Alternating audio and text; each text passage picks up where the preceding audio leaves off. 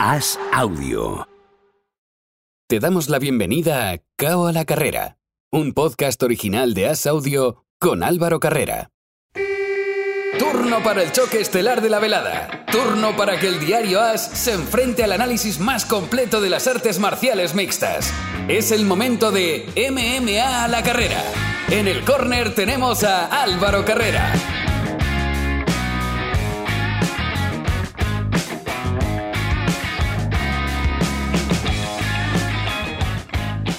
Hola, ¿qué tal amigos? Bienvenidos a una nueva edición de MMA la carrera. Bienvenidos al segundo de los asaltos de este KO a la carrera y un asalto muy muy especial. Lo era la semana pasada y lo es esta porque queríamos que sucediese ya el evento y ha sucedido y anda que no nos ha dejado cosas que analizar. Como siempre, para hablar de artes marciales mixtas, me acompaña desde Miami el periodista Andrés Lichbel. Hola Andrés, ¿qué tal? Hola Álvaro, muy bien, ¿cómo estás tú? Muy bien, mira, lo hablábamos tú y yo eh, fuera de micro y lo vamos a decir.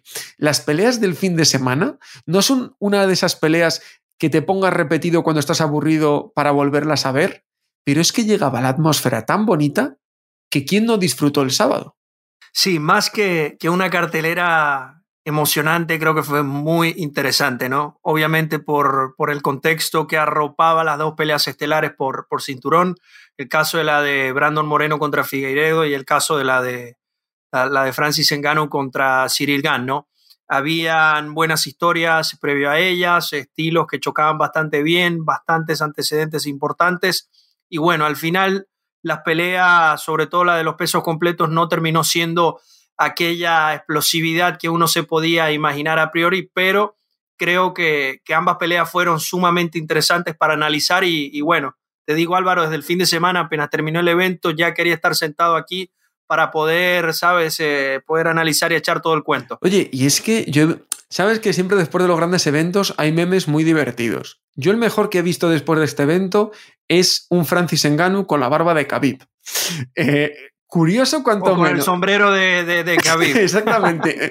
Eh, empecemos por ahí, porque Francis Engano es un pegador tremendo y sorprendió yéndose al suelo, logrando varias proyecciones cuando Cyril Gann no era un luchador al que se le proyectase en, en UFC, nadie lo había conseguido y él lo, lo consiguió muchas veces durante el combate, basó su victoria ahí y sobre todo vio que le iba mal en el striking y supo cambiar el plan qué combate hizo y cómo nos sorprendió a todos. Al primero, supongo, a Ferranz López. López, que lo conoce bien y seguro que eso no se lo podía ni imaginar. Álvaro, y después los dos primeros asaltos, donde Cyril Gann le bailó a, Francis Ngannou. Es que le dio, le dio las manos abajo en todo momento, que, que, yo, yo, yo, lo, yo lo dije en Twitter.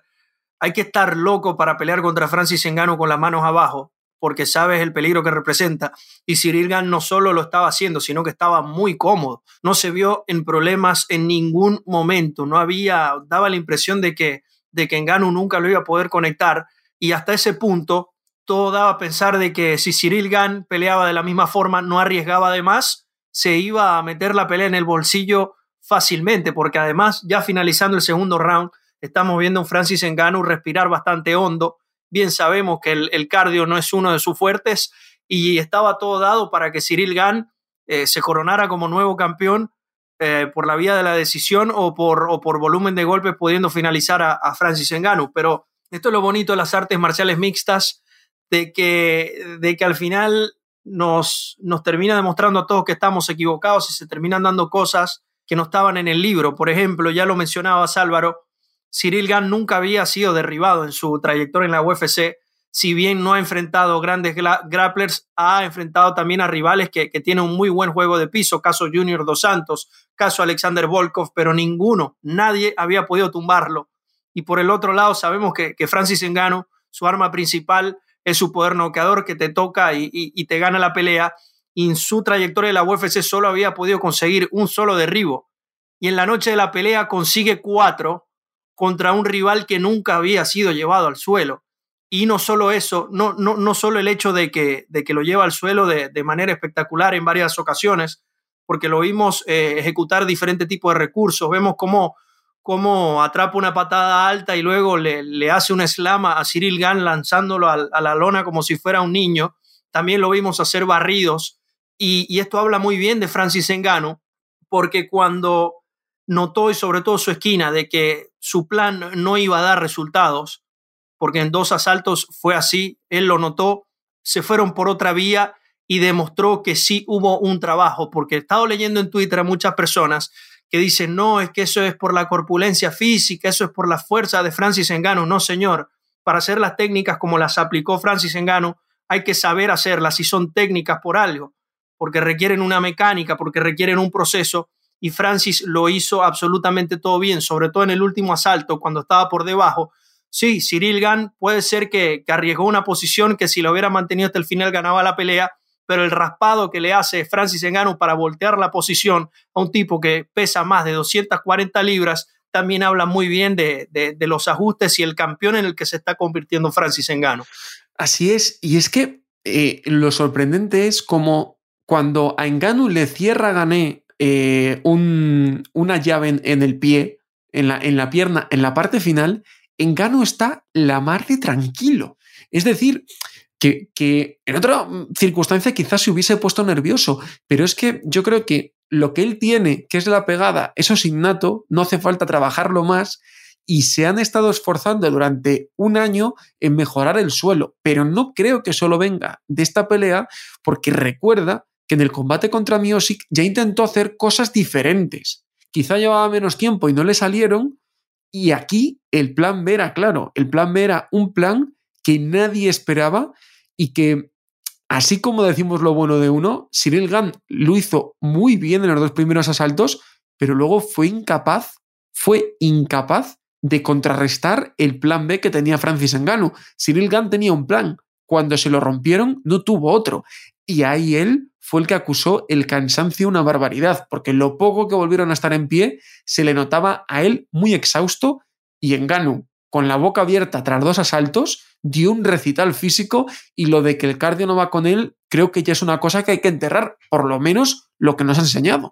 No, de repente sí estaba fundido, pero fundido no. Terminó la pelea en, la, en las mejores de las condiciones y acá lo interesante, ¿no? Es que Cyril Gann claramente ganó los dos primeros, Francis Ngannou gana el tercero y el cuarto, ¿no? Por, por dominio de posición. Y llegamos al quinto asalto con la pelea empatada, creo que, todos coincidimos en eso.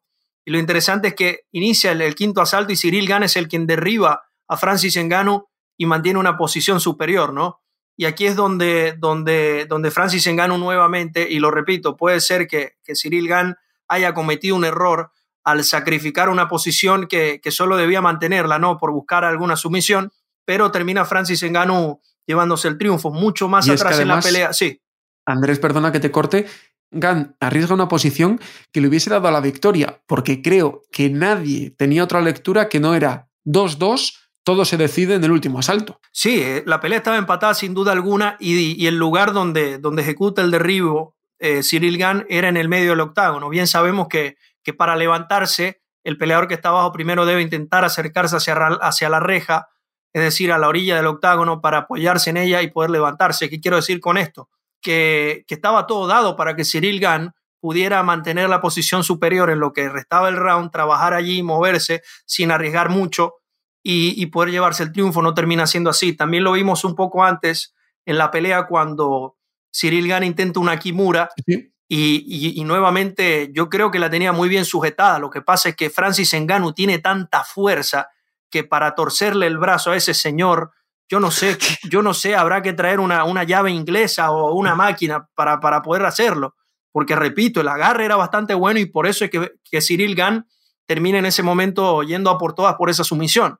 Pero Francis Ngannou tiene una fuerza que, que es impecable. Pero palabras más, palabras menos, más de, ocho minutos de control en el suelo tuvo Francis Engano en esta pelea, es algo, es un dato no menor y está mostrando que tiene nuevas herramientas, que está creciendo como campeón y yo le digo algo.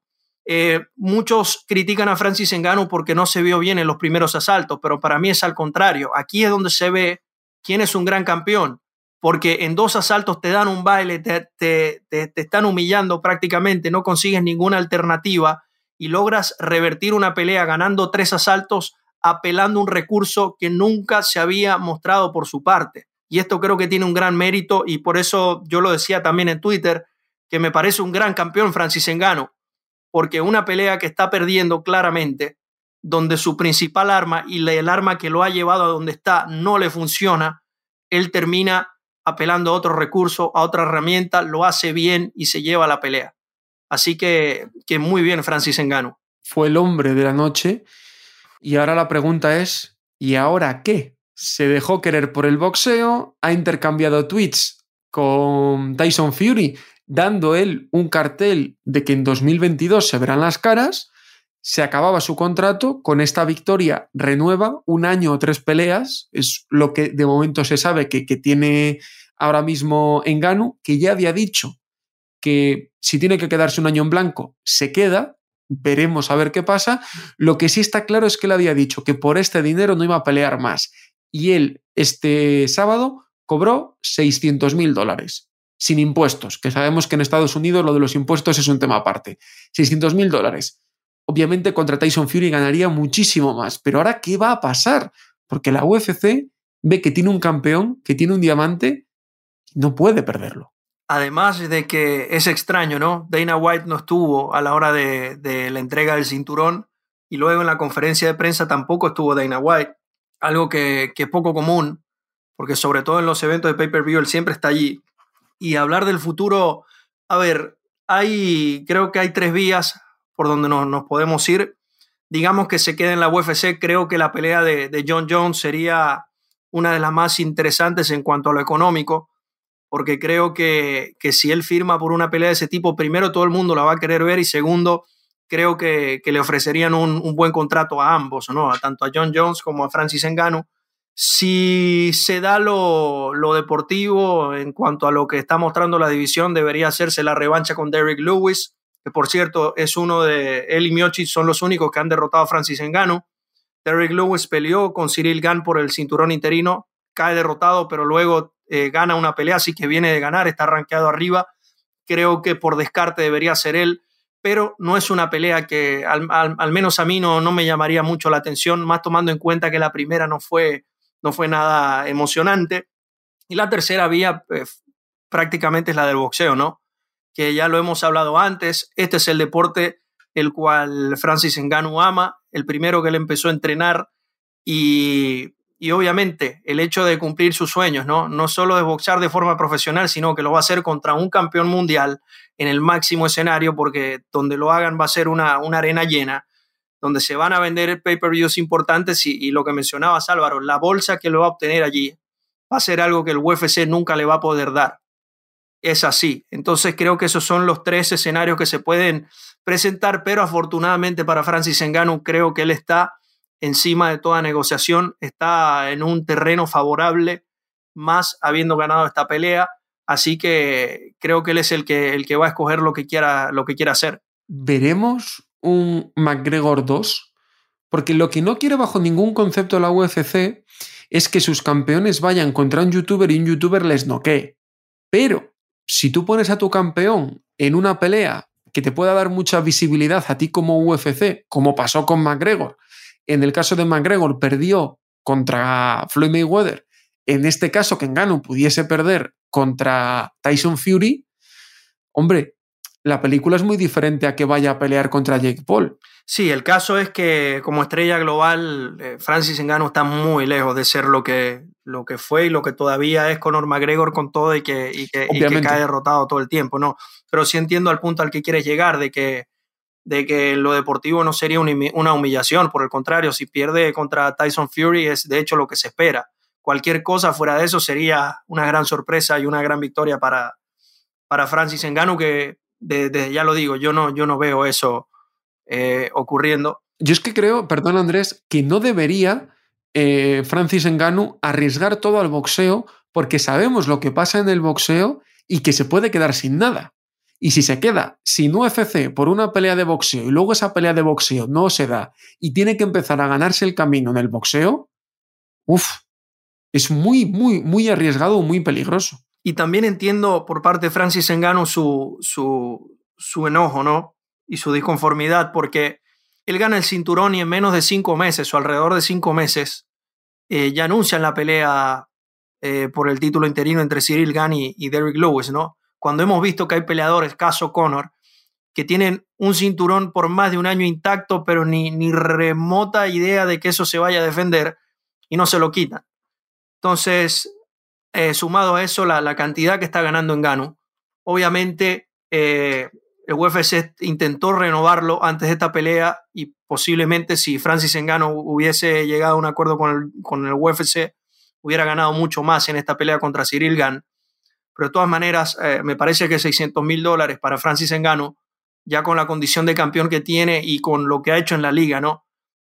porque verlo es prácticamente ver un gran espectáculo, ver un, poder que en este deporte no se ha visto. Eh, creo que es muy poco, Álvaro, y por allí su, su disconformidad, pero afortunadamente, lo repito, él ahora está en un terreno donde él, puede decidir lo que quiere hacer y tiene buenas oportunidades por donde, la, por donde las quiera tomar. Eh, no sé si, si estará sobre la mesa en la negociación decirle a la UFC, ok, yo me voy a mantener acá, vamos a firmar el contrato, pero tienes que dejarme pelear en el boxeo una vez. No sé si Dana White esté, esté dispuesto a hacer eso, pero en caso de quedarse, yo quiero ver la pelea con John Jones. Yo es la que quiero ver. De resto, no, no hay algo que me llame tanto la atención. Ya lo decía, Derrick Lewis es el que por lógica debería venir, pero esa pelea no, no llama la atención y al resto de los pesos completos ya Francis Ngannou ha derrotado a casi todos. Entonces, la pelea con John Jones sí es algo que, quisiera ver, porque así yo creo que John Jones, si Cyril Gann lo pudo desmantelar con su velocidad, su distancia, entrando y saliendo, creo que John Jones lo puede hacer ver aún peor. Y en el suelo John Jones tiene muchísimas herramientas. Ahora, ¿qué es lo que iguala esta pelea? El tamaño y el peso de Francis Ngannou. Claro que John Jones nunca se ha enfrentado a alguien de este peso y menos ha debutado en la categoría. Entonces sería, sería sorprendente. Muy interesante esa pelea, que yo es la única que me llamaría la atención. Veremos a ver qué pasa, porque obviamente de este tema vamos a hablar todavía muchísimo.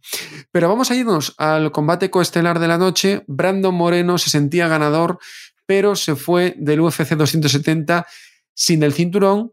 Figueiredo es de nuevo campeón y después de un empate, una victoria para Moreno y una victoria para Figueiredo, creo, aunque suene, pueda sonar raro de primeras, que en dos años haya cuatro peleas entre ellos, creo que es lo más justo.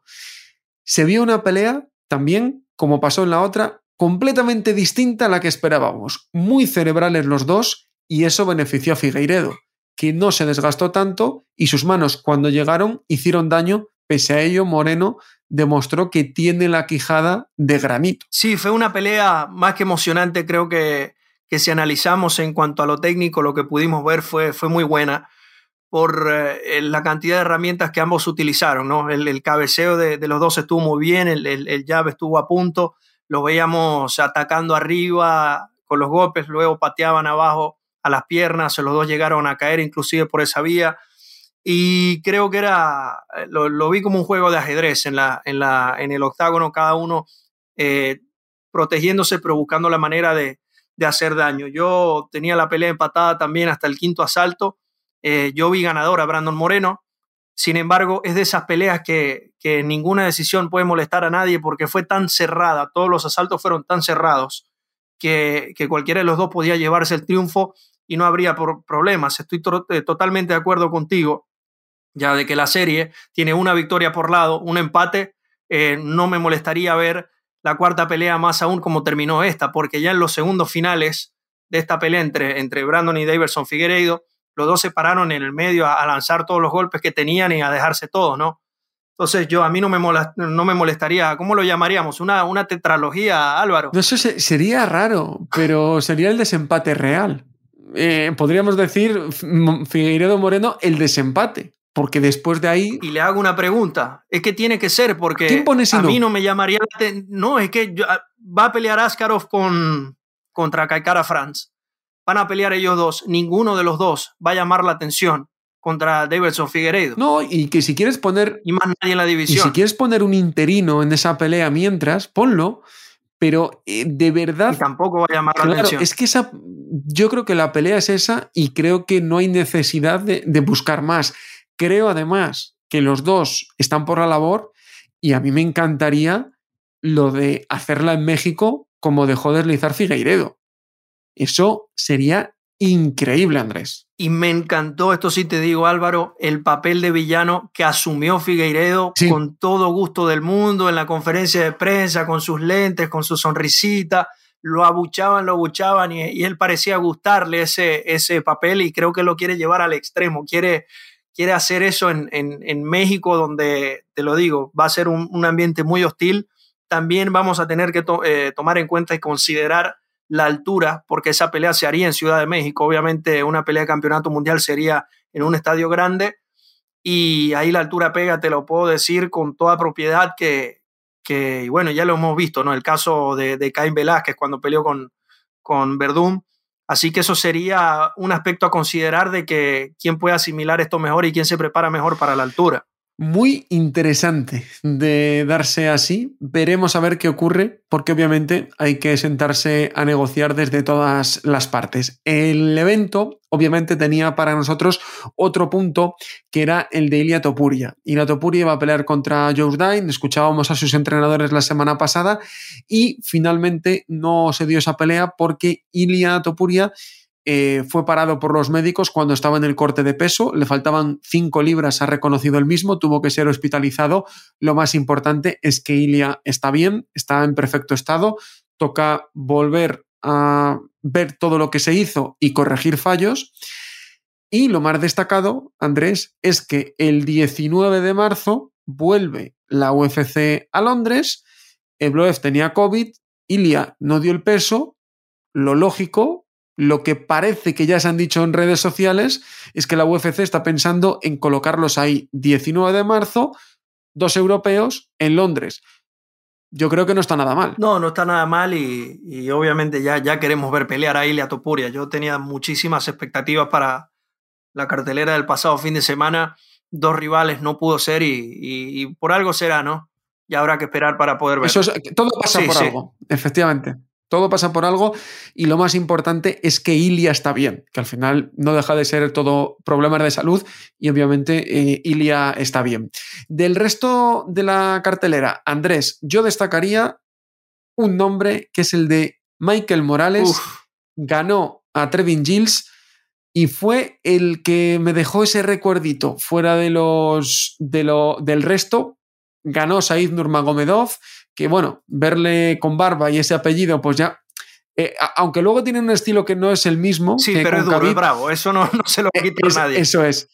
Pero esa barba y, esa terminación ya te lleva, aunque no sea el mismo apellido, cuando tú ves un tío con barba, ese, ese estilo de, persona, ¿no? De, de, físico, y un apellido similar, pues ya obviamente sabes lo que es. Pero para mí, eh, Morales fue el que me llamó la atención por, por encima del resto y creo que, se viene un nombre muy a tener en cuenta. Hay, hay que recordar que es un, luchador muy joven. 22 años. Debutaba en, UFC y que tiene ahí a su lado a alguien tan importante como es Chito Vera. Sí, 22 años tiene Michael Morales, eh, se mantiene invicto 3 0 con, con récord y fue de hecho el que dio la cara por Latinoamérica en esta cartelera.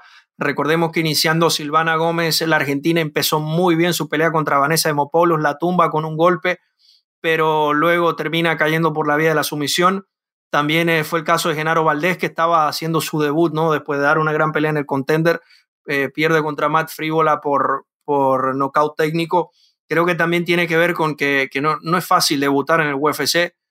Y, menos en ese evento. Sí, y muchas veces pasa que la primera pelea es donde, porque son muchas cosas, Álvaro, no solo en lo deportivo, sino el hecho de, que estás entrando en, un estadio de un tamaño donde nunca habías peleado, de todo el trabajo que se tiene que hacer con los medios. es una experiencia totalmente diferente y ajena a cualquier peleador que, que, estaba en otra liga, sobre todo en Latinoamérica, ¿no? Y que después de la pandemia, la UFC solo hace los pay-per-views con público y algo que no pasaba antes es que desde la primera pelea hay público y el público está metidísimo.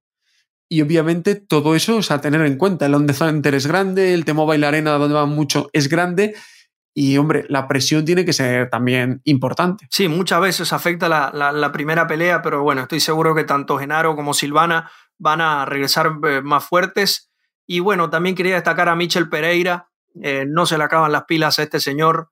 En un, en un asalto lo vimos lanzar, no sé, dos patas voladoras, cuatro rodillas, eh, hacía dos piruetas y, no bajaba el ritmo de la pelea, era, algo impresionante, ¿no?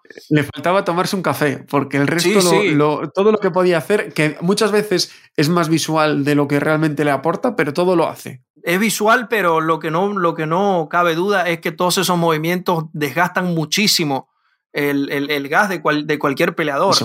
Por eso muchos de ellos eh, escogen bien los momentos para ejecutar este tipo de movimientos porque eh, tú tienes que decidir bien cuándo vas a hacer este tipo de gastos y, que le veas un retorno.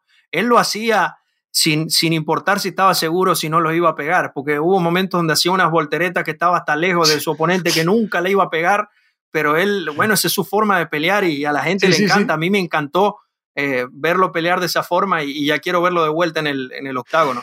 Pues esto ha sido eh, todo lo que nos ha traído la UFC esta semana. La, este fin de semana no hay evento. Hay, hay, un pequeño parón, ya lo hemos explicado en los programas anteriores. Enero es un mes complicado en Estados Unidos, toda la atención va para el fútbol americano. Han hecho un evento muy potente, es buen momento para descansar, dos eventos en cuatro semanas, pero donde sí hay competición este fin de semana es en Velator. Antes de ir a ella, vamos a pasarnos por las Islas Canarias, que siempre nos gusta visitar, y es que hoy además tenemos un bonito motivo, y es que hay un español que va a pelear a final de este mes de febrero en Velator. Hablo de José Sánchez, quien ya nos escucha. Hola José, ¿qué tal? Buena, ¿cómo estamos? Un mes para debutar en Velator. Se dice pronto, pero ¿cuánto esfuerzo lleva eso, eh? Lleva mucho esfuerzo, mucho sacrificio, de afuera todo se ve bonito, pero es mucho sacrificio. ¿Y hay nervios ya? ¿O los nervios llegarán un poquito más adelante? Todavía no. Ahora mismo el nervio es estar a llegar a la pelea al 100%. Por ahora no está el nervio, sino es cuando el viaje, la última semana, las últimas dos semanas que empieza con el recorte fuerte, fuerte. Porque yo soy un tío de 80 kilos y de quedar 66. Ya estoy en 76, me quedan todavía 10. Vamos a poner 6 ahora y, y los otros cuatro últimos en la bañera en la, en la sauna. Eso iba yo a decirte, porque tú eres un hombre muy fuerte para, para tu peso, has peleado también en el ligero, este combate es en el pluma. Eh, ¿La idea es seguir en el pluma todo el tiempo que puedas o cómo lo tienes tú en la cabeza? Sí, lo más posible. Si es Grandes Ligas, 66. Si es Nacional España, 70. Pero en un futuro, por ahora yo quiero pelear 66 mínimo, si puede ser hasta los 35. Tengo 31. Porque además Luego la, gran ventaja que tú tienes es que obviamente llegas muy grande a, la pelea.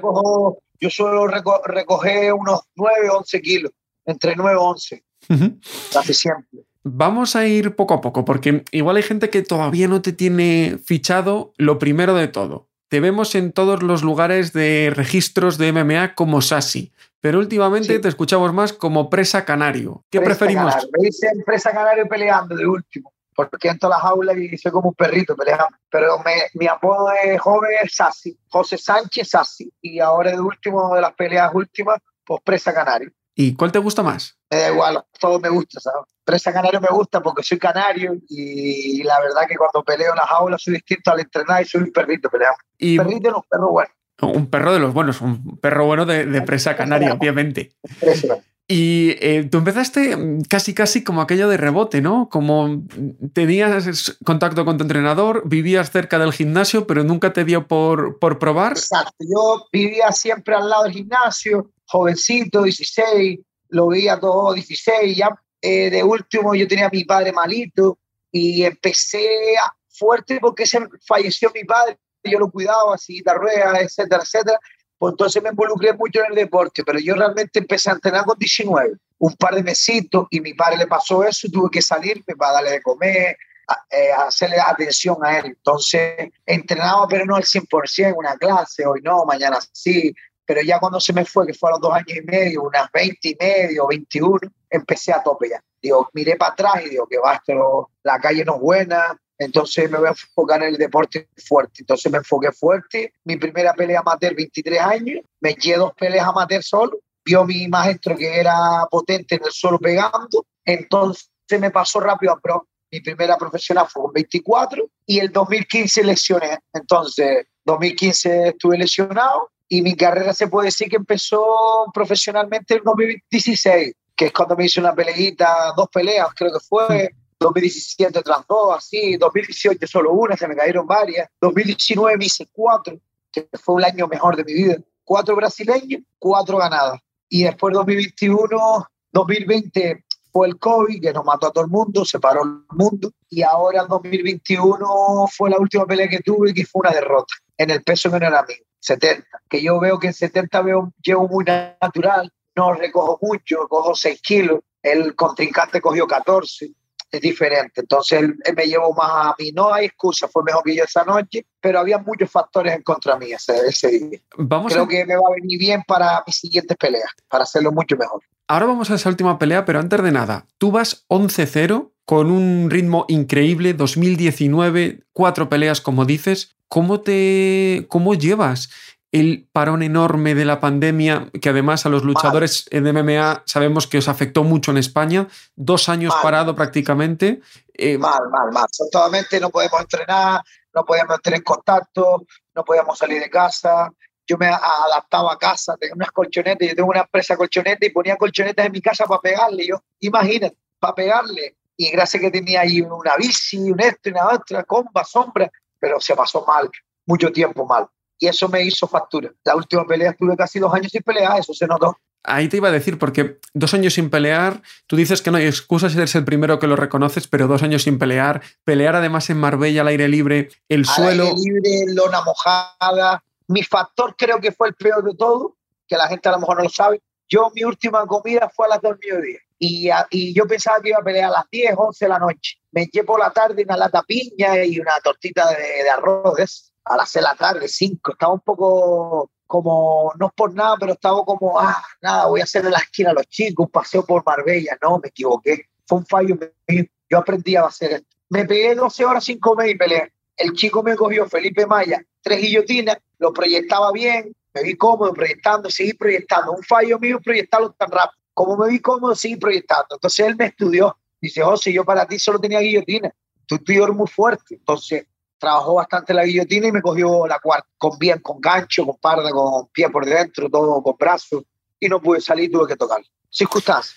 Tiene Pe- buen suelo y es buen luchador. Pero al final, como bien dices, pues son muchos los aprendizajes que sacaste de esa única pelea, sí, ¿no? Sí, sí, sí, sí. Creo que ahora soy más inteligente y hago las cosas mejor. Si antes hacía una, ahora hago otras mucho mejor. Y para el que... Entreno conciencia ahora, más inteligente, cada vez más. Me falta mucho más. Yo como quien dice, estoy no empezando, pero a mí me falta más. Yo vivo en Lanzarote, en una isla muy pequeña que no tenemos formas para poder entrenar a alto nivel. ¿Me entiendes? Entrenamos muy poco. Allí entrenamos nosotros poco. Yo tengo que viajar mucho por eso, porque yo necesito entrenar más, más técnica, más esto, más todo, sobre el tema de, más cosas. Allí se te hace muy corto la cosa. Entrena, tengo un buen equipo, pero ya, ya es un límite que ya se queda ahí, ¿sabes? Yo como luchador te definiría como currante, porque siempre das la talla, siempre cumples con, con tu trabajo, pero ¿cómo te definirías tú como, como luchador? ¿Cuáles crees que son tus principales virtudes?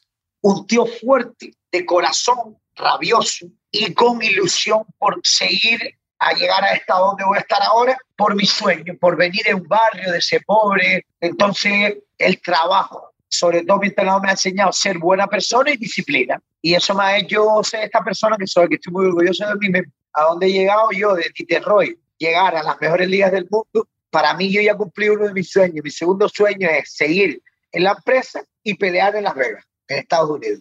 Yo con eso me conformo. ¿Que puedo amar? Vale, pero con eso yo ya soy feliz. De momento, 26 de febrero, debutas en Velator.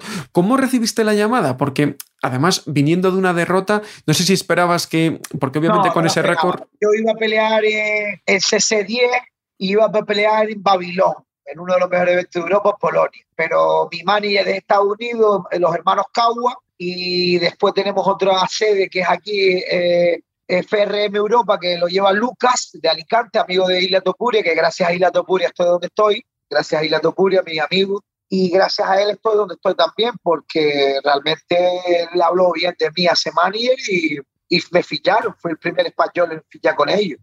Y este trabajo vino de allá y encima el regalo de Navidad, día 24 por la mañana, dice José, tienes un regalito de Navidad. no me lo creía yo. Ah, no me diga. Y me estoy muy contento. Voy a dar la talla, voy a darlo, yo creo que como nunca en ninguna pelea. Voy a morir de esa jaula ese día. Van a ver al Presa Canario Nación.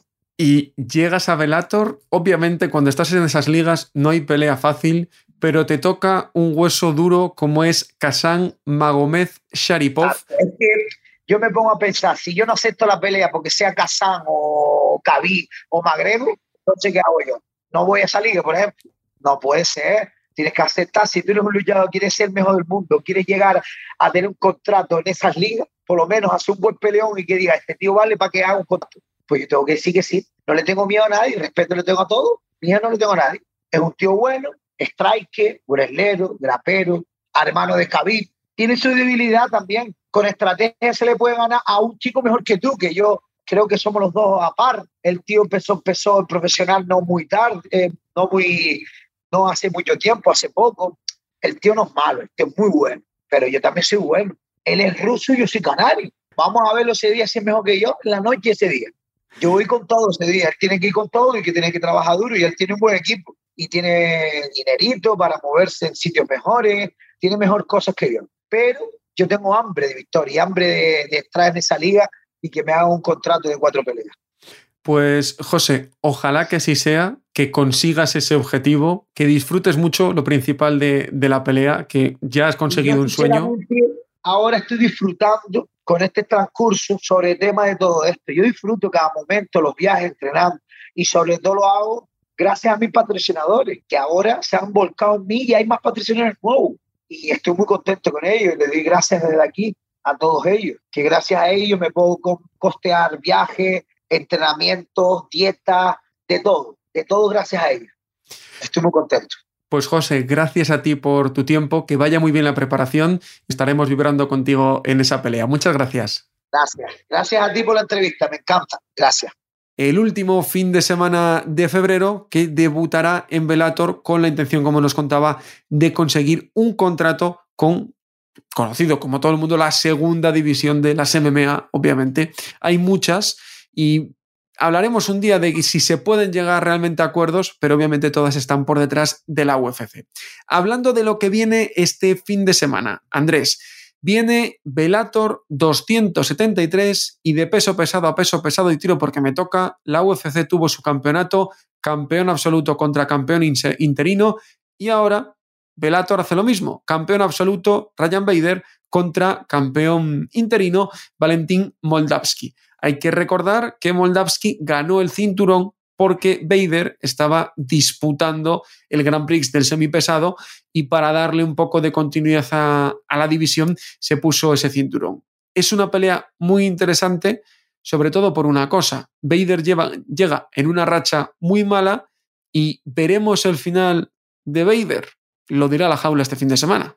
Sí, esa es la, esa es la, la cuestión. Eh, ver qué tanto le queda a Ryan Bader. Sabemos que su peso natural, donde es más fuerte, era el semicompleto y, y pues ya lo vimos no solo en, en el Grand Prix que cae eh, noqueado por, por Corey Anderson en menos de un minuto, sino también ya había caído derrotado y siendo dominado por Vadim Nenkov mucho antes. La última victoria. Y además, sí. Eh, recordamos que contra Conco, defendiendo el título del, pesado, hace nulo. Correcto, hace nulo. Y a eso vamos, que la última pelea entonces de, que, termina, o, si se quiere, la última victoria de Ryan Bader en los pesos completos fue Fedor hace tres años. Mucho tiempo. No, una pelea donde, donde recordemos bien, los dos conectan y, bueno, termina llevándose la, pelea eh, Ryan Bader. Entonces, esa es la cuestión, ver si, si todavía, porque hace, hace, hace unos años, hace dos, tres años, hablar de, Ryan Bader en Bellator era, era un peleador que estaba en su mejor momento y era impensado que cualquiera le podía ganar, porque en las dos divisiones de la máxima categoría estaba, estaba dominando, estaba finalizando, ganándole a, grandes nombres. Ahora hablar de, de Valentín Moldavsky, eh, peleador ruso también que viene en muy buen momento, viene a derrotar a Tim Johnson, está en racha, ha derrotado nombres importantes de, de los que tiene Bellator en el roster en, la, en esa división de peso, caso Roy Nelson, caso Linton Basel, caso Javi Ayala, y creo que, que este joven tiene 29 años, viene, viene en ascenso. Vamos a ver, vamos a ver qué, qué, puede ocurrir acá. Honestamente, creo que el caso de Moldavsky si Ryan Bader no, no tiene cuidado, eh, digo que Moldavsky se puede convertir en un nuevo Vadim Nemkov en la división de los pesos completos porque, a ver, Rusia desde hace un tiempo para acá está mostrándonos unos peleadores que cada vez están mejores. Y cada vez son más dominantes. Hablando de rusos, lo comentaremos la semana próxima porque tendremos tiempo para hacerlo con mucha calma y hablar de todo lo que rodea esa llegada y que el FC llega este fin de semana a Estados Unidos, a Miami en concreto, y aparte recordar que el pasado fin de semana Dani Várez volvió, lo hizo en Naciones MMA después de perder en el Contender Series, ganó en el primer asalto, lució muy bien y ahora toca esperar a ver si vuelve a sonar el teléfono con una llamada importante para el español. Pase lo que pase con Dani y con el resto de las MMA, lo analizaremos aquí en Cabo la Carrera la próxima semana y lo analizaremos con Andrés Lichbel. Andrés, como siempre, un placer. El placer es mío, Álvaro. Como siempre, un gustazo estar acá y bueno, ya nos veremos, será la próxima semana. Y a vosotros, gracias por haber estado compartiendo este rato de artes marciales mixtas con nosotros. La próxima semana más y ahora en Cabo la Carrera es tiempo de lucha libre. Gracias por haber estado ahí. Chao, chao.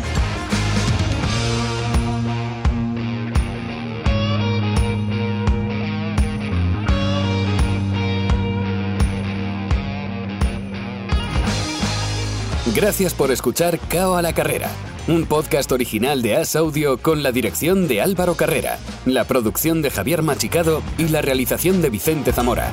Todos los miércoles en la sección de As Audio en as.com.